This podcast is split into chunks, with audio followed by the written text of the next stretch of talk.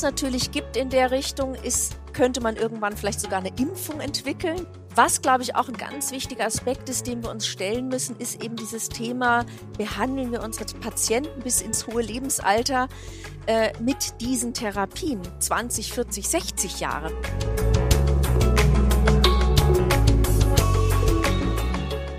Das war Tanja Kümpfel, eine der führenden deutschen Expertinnen für die Neuromyelitis Optica, dem Thema unseres heutigen Podcasts. Und damit begrüße ich Sie zu einer neuen Folge unseres Podcasts Nervennahrung, dem Podcast von Neurologen für Neurologen.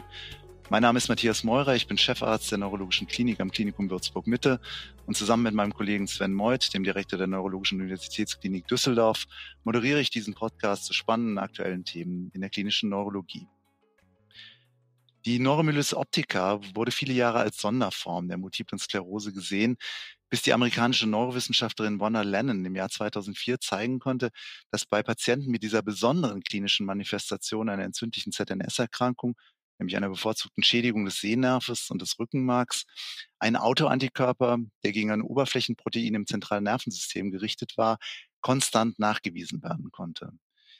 Dieser neu entdeckte Antikörper wurde zunächst als NMU-IgG bezeichnet vor allem nachdem auch mehrere Forschergruppen bestätigt hatten, dass dieser Autoantikörper bei normalen MS-Patienten nicht nachweisbar ist. Und einige Zeit später konnte dann auch die Zielstruktur des Autoantikörpers nachgewiesen werden, nämlich Aquaporin 4, ein Wasserkanal in der Zellmembran von Astrozyten.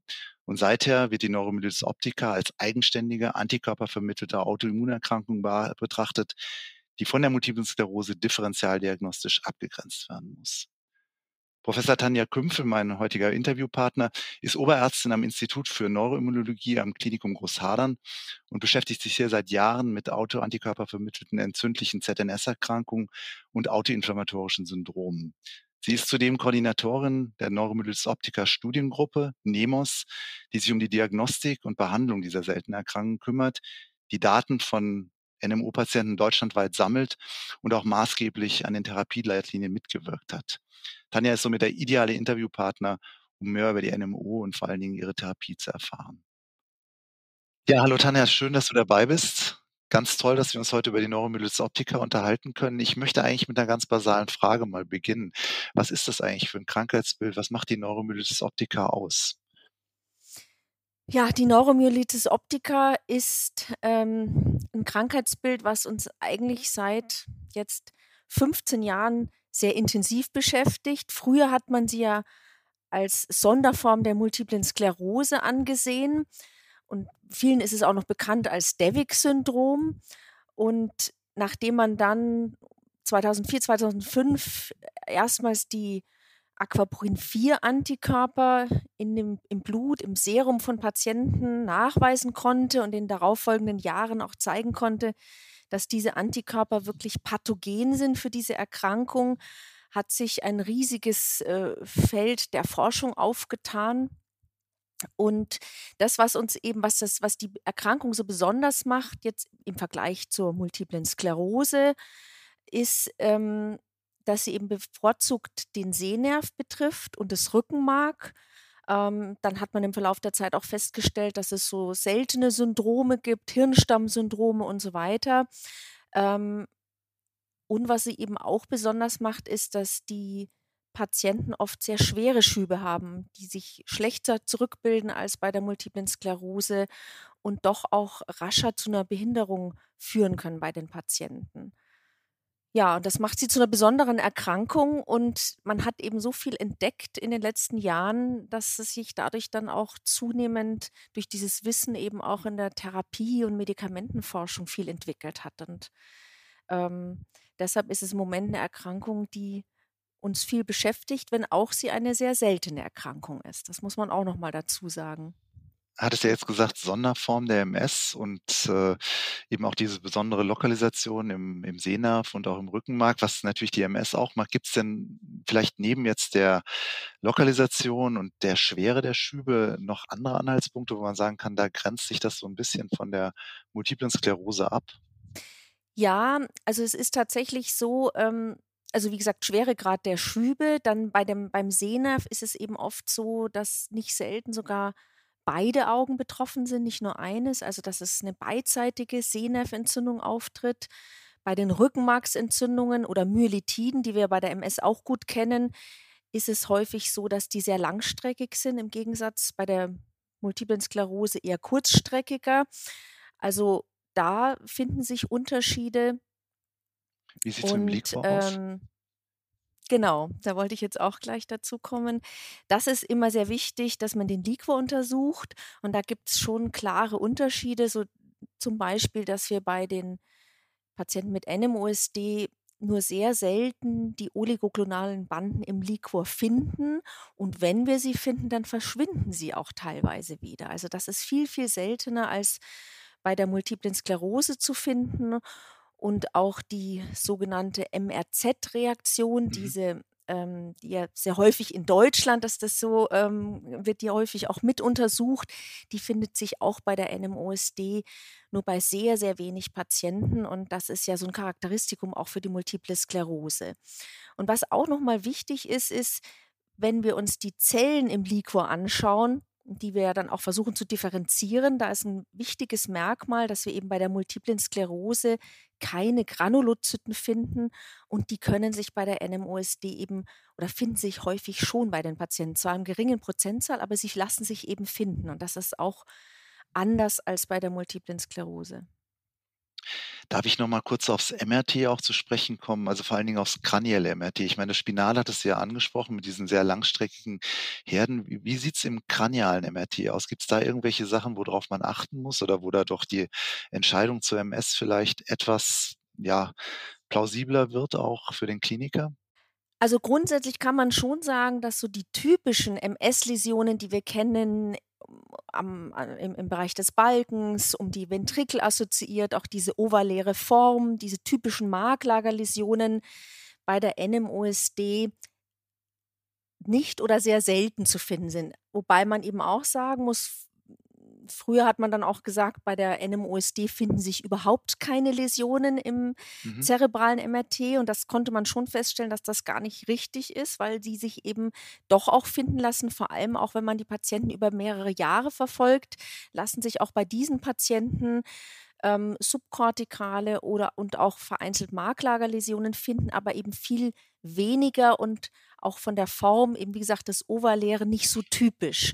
Und da gibt es schon bei der multiplen Sklerose einfach andere Muster als bei der klassischen NMOSD. Initial findet man die eher selten. Da finden sich, wenn sich die NMOSD im Gehirn manifestiert, eher manchmal so sehr große, wir sagen so tumorähnliche Läsionen, ähm, mhm. äh, die eher ungewöhnlich sind und dann an was ganz anderes auch denken lassen.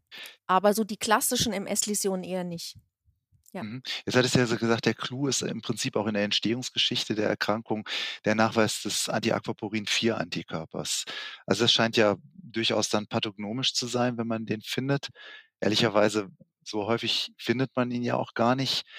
Wie, wie geht man mit diesen seronegativen Fällen um, wo alles stimmt, wie du es jetzt erläutert hast, klinisch und auch kernspintomografisch? Wie, wie gliedern sich die ein? Wie kann man denen näher kommen? Ja, das ist jetzt zunehmend eine Gruppe, die uns auch immer mehr beschäftigt, weil ähm, also wir finden bei circa 80 Prozent die Aquaporin-4-Antikörper, ja. Und äh, idealerweise auch dann nochmal durch einen zweiten Test bestätigt. Und dann ist die Diagnose, steht die eigentlich, ja. Da besteht dann eigentlich kein Zweifel mehr. Darf ich vielleicht da nochmal unterbrechen? Mhm. Könntest du vielleicht auch nochmal ganz kurz sagen, äh, es gibt ja unterschiedliche Tests, wie man diesen bestimmen kann. Also gibt es da eine Empfehlung, was man vielleicht eher nicht machen sollte oder wo man eher darauf achten sollte, wenn man gegen den Antikörper oder für den Antikörper testet? Also wichtig ist, dass es ein zellbasierter Essay ist. Mhm. Und manchmal, und dann ist es eben so, wenn wenn der, ähm, wenn der Titer sehr niedrig ist und manchmal kriegt man auch so Befunde, wo dann steht fraglich oder überlagert, dann unbedingt immer auch nochmal ein zweites und vielleicht sogar auch nochmal ein drittes Mal testen und dann vielleicht sogar auch in einem alternativen Labor, um sich das bestätigen zu mhm. lassen. Also du wirbst ganz klar ähm, auch für die Retestung und auch häufigere Testung, ja. wenn es klinisch stimmt. Aber ich wollte dich nicht unterbrechen, was die seronegative ja. NMO angeht. Auch da ist es so, dass man eben manchmal ja auch erst den ersten Test beispielsweise machen kann, wenn vielleicht schon eine Cortisontherapie erfolgt ist. Und auch Mhm. da ist es natürlich so, dass ich, dass wir, daf- dass man dafür plädiert, dann nochmal zu testen, weil vielleicht war es positiv und ist ähm, durch eine Therapie erstmal negativier- negativ geworden. Also auch da ist wichtig, dass man an den Retest denkt und den vielleicht nicht nur einmal macht, sondern vielleicht im lang, längeren Verlauf auch nochmal macht. Mhm. Aber die sogenannten, also wenn man ihn, wenn er sozusagen nicht nachweisbar ist, dann sollte man eben auch an, muss man auch an andere Erkrankungen denken. Und da gibt es eben jetzt eine Reihe von Differentialdiagnosen, die in Betracht gezogen werden müssen. Und die erste, an die man tatsächlich aktuell denken sollte, weil sie einfach einen sehr, sehr ähnlichen Phänotyp macht, ist die sogenannte MOGAD, also die Erkrankung, die mit MOG-Antikörpern assoziiert ist. Mhm. Und man hat eben festgestellt in, in Untersuchungen, dass in Kohorten, die als antikörpernegative NMOSD sozusagen deklariert wurden, sich dann doch ein relevanter Prozentsatz an Patienten finden lässt, die Antikörper gegen MOG haben und inzwischen auch wiederum als eigenständige Erkrankung angesehen werden. Wir nennen die eben MOGAD, MOG-Antikörper-assoziierte Erkrankung oder MOG-Antikörper-assoziierte Enzephalomyelitis. Also das ist sicher die wichtigste Differentialdiagnose in diesem Topf. Und wenn man die dann auch ausgeschlossen hat, dann gibt es noch ein paar seltenere Antikörper, an die man denken sollte. Antikörper, GFAP-Antikörper. Aber ich denke, eine wichtige Differentialdiagnose ist auch die Neurosarkoidose. Also wir haben das immer wieder erlebt, dass Patienten auch langstreckige Myelitiden haben und wo sich dann im letztlich im weiteren Verlauf eine Neurosarkoidose rausgestellt hat oder auch seltene paraneoplastische Erkrankungen, Lymphomerkrankungen. Fakt ist, dass wir bei der antikörpernegativen NMOSD wirklich, wirklich genau hinschauen, dass wir nichts anderes übersehen. Es wird sogar diskutiert, sage ich jetzt mal, in Expertenkreisen, ob es die, echt, die, die echte antikörpernegative NMOSD überhaupt gibt. Mhm. Kann sein, dass wir einfach noch nicht alles wissen, ja. Genau, dass wir einfach noch nicht alles wissen und dass da sich en- eben etwas, wenn man jetzt die anderen Differentialdiagnosen wirklich alle ausgeschlossen hat, bleibt ja wirklich nur noch ein kleiner Prozentsatz an Patienten, wo vielleicht ein Antikörper, den wir einfach noch nicht kennen, äh, vorhanden ist. Und das ist gerade Gegenstand wirklich intensivster Forschung auch. Vielen Dank. Ich möchte mal so ein bisschen zurückgehen auf die Klinik. Du hattest ja diese schweren, teilweise auch wirklich behindernden Schübe angesprochen, die ja die Erkrankung ausmachen. Ich höre in letzter Zeit immer so ein bisschen auch die Diskussion darüber, ob diese Erkrankung auch chronische Züge annehmen kann oder ob es wirklich die, die Schübe nur sind. Könntest du zu der Diskussion vielleicht noch mal kurz was sagen, wie das gesehen wird? Also so einen klassisch progredienten Verlauf, wie wir es von der MS kennen, gibt es eigentlich nicht bei der NMOSD und wird nicht beobachtet. Also diese sogenannte Progression unabhängig vom Schüben, die wir dann auch relativ klar beispielsweise anhand von Gehstrecke und solchen Dingen messen können. Ähm, allerdings gibt es eben so vereinzelt Hinweise jetzt, dass im wirklichen Langzeitverlauf, und da haben wir einfach noch nicht so viele Daten, also ich meine jetzt auch mal so 10, 20, 30 Jahre Mhm. Leben mit einer solchen Erkrankung, glaube ich, können wir noch nicht wirklich sagen, ob nicht doch auch, ich sage jetzt mal im weitesten Sinne, Progress, Progression eintritt mit auch mehr degenerativen Prozessen. Hinweise dafür können sein oder ergeben sich aus OCT-Untersuchungen, wo man doch auch sieht, dass unabhängig von Schüben ähm, dann am Sehnerv sich weitere Ver- Veränderungen finden und eine Abnahme der Mhm. Nervenfaserschicht.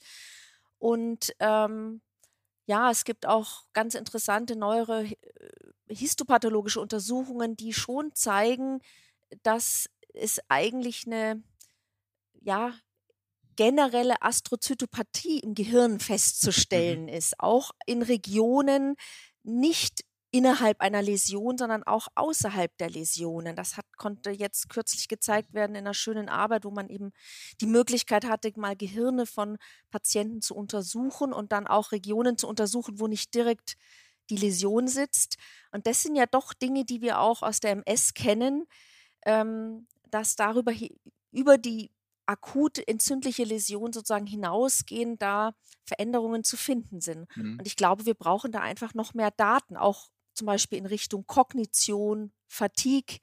Das sind so Dinge, wo ich glaube, es ist noch ein bisschen zu früh zu sagen, ja, nach 20, 30 Jahren Erkrankung mhm. sehen wir da nichts. Ähm. Sehr spannend, aber man kann zumindest im Moment festhalten, dass natürlich die schweren Schübe, das ist, was uns umtreibt. Und die zu verhindern, ist wahrscheinlich eine ganz, ganz wichtige Sache. Deswegen klar, die Überleitung jetzt mal zur Therapie, da hat sich ja einiges in der letzten Zeit getan, dass wir das erreichen können, eben tatsächlich Schübe zu verhindern. Vielleicht kannst du noch mal ganz kurz skizzieren, worüber die ja, Fachwelt da im Moment redet, was die Therapien angeht. Ja, also das, was natürlich schon bahnbrechend ist, dass wir jetzt im Prinzip drei zugelassene Therapien haben für die antikörperpositive NMOSD mit. Ecolizumab, mhm. Inebilizumab und Satralizumab. Das sind jetzt drei Therapien, die alle drei in Zulassungsstudien eindeutig eine Wirksamkeit gezeigt haben und deshalb eben auch zugelassen sind und verfügbar sind. In Deutschland und in vielen anderen der Welt, Ländern der Welt auch. Ähm,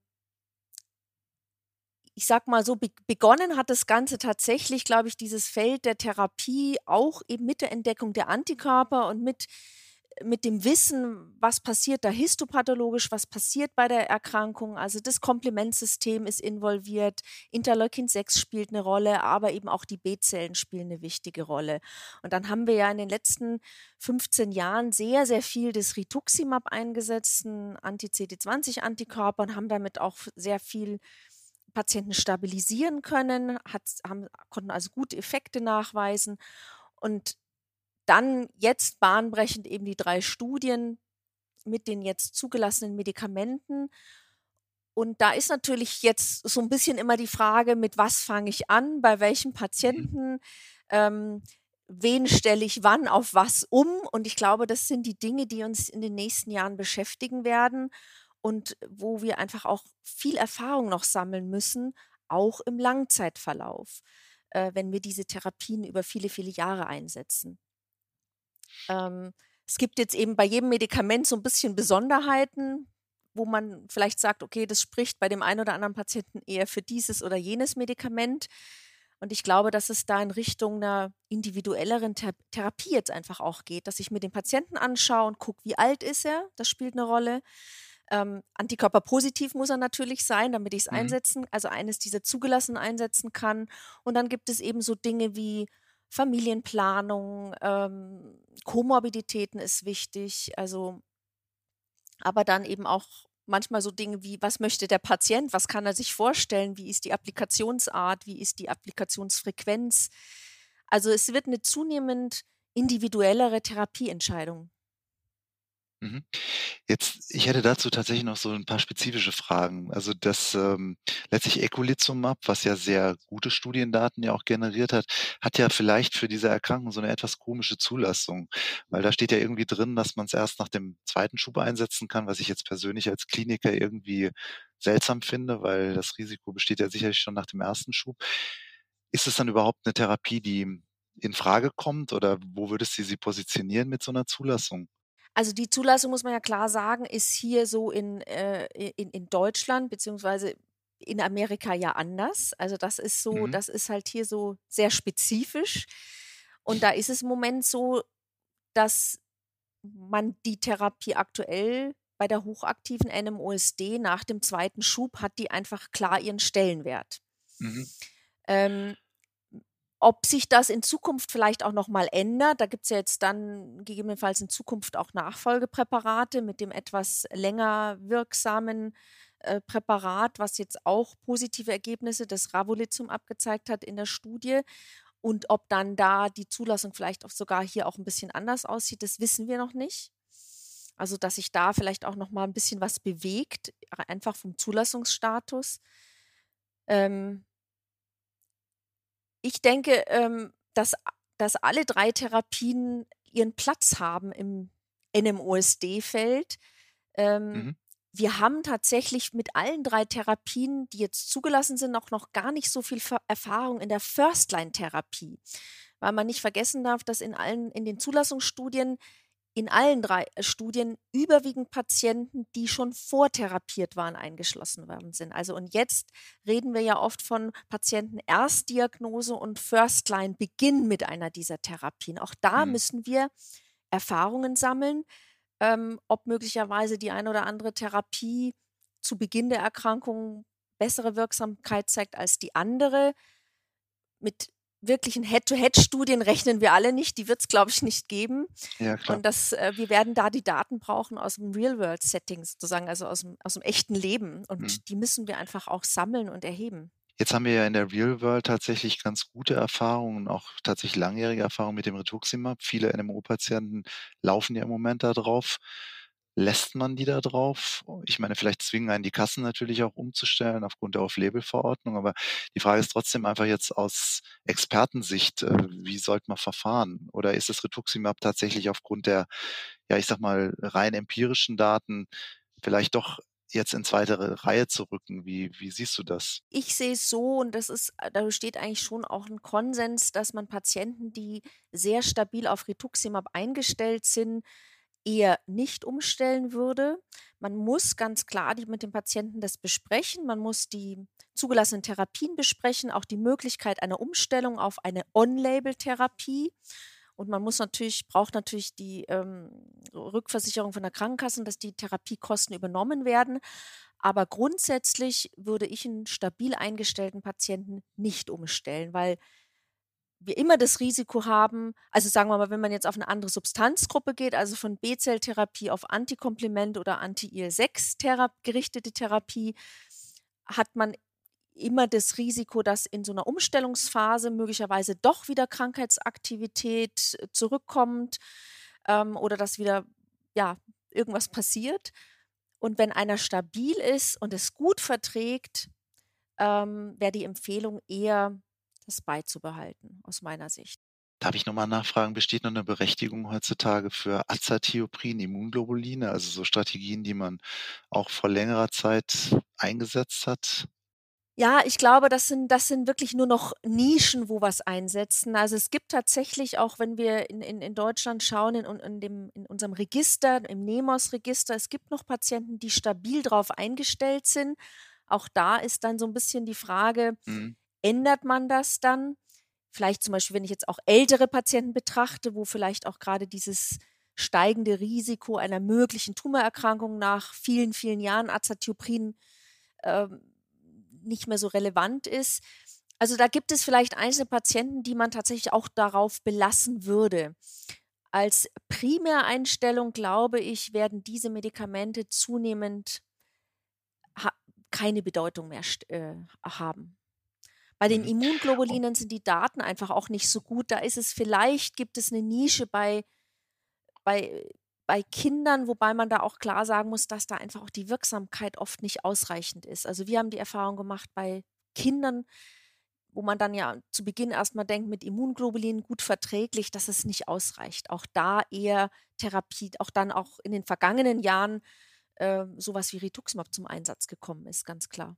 Jetzt sind das ja Riesenerfolge, muss man sagen. Also gerade doch in den letzten Jahren diese ja, drei Präparate, die da praktisch auf einen Schlag gekommen sind. Trotzdem nochmal die Frage, damit ist wahrscheinlich das Problem ja noch nicht gelöst. Wo glaubst du, dass die Reise hingeht? Wo könnte die Zukunft liegen? Gibt es da noch irgendwas im Köcher, was sozusagen von Interesse ist für die NMO?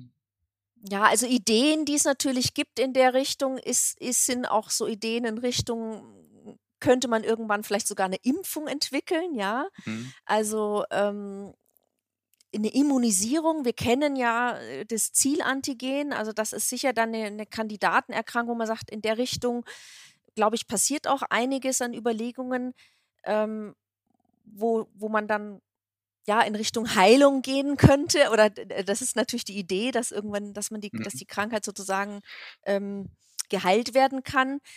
Was, glaube ich, auch ein ganz wichtiger Aspekt ist, dem wir uns stellen müssen, ist eben dieses Thema, behandeln wir unsere Patienten, also jemand, der mit 20, 25 beginnt mit der Erkrankung, dann bis ins hohe Lebensalter äh, mit diesen Therapien, 20, 40, 60 Jahre. Ne? Das kann man sich im Moment fast gar nicht vorstellen, ehrlich, ehrlich gesagt.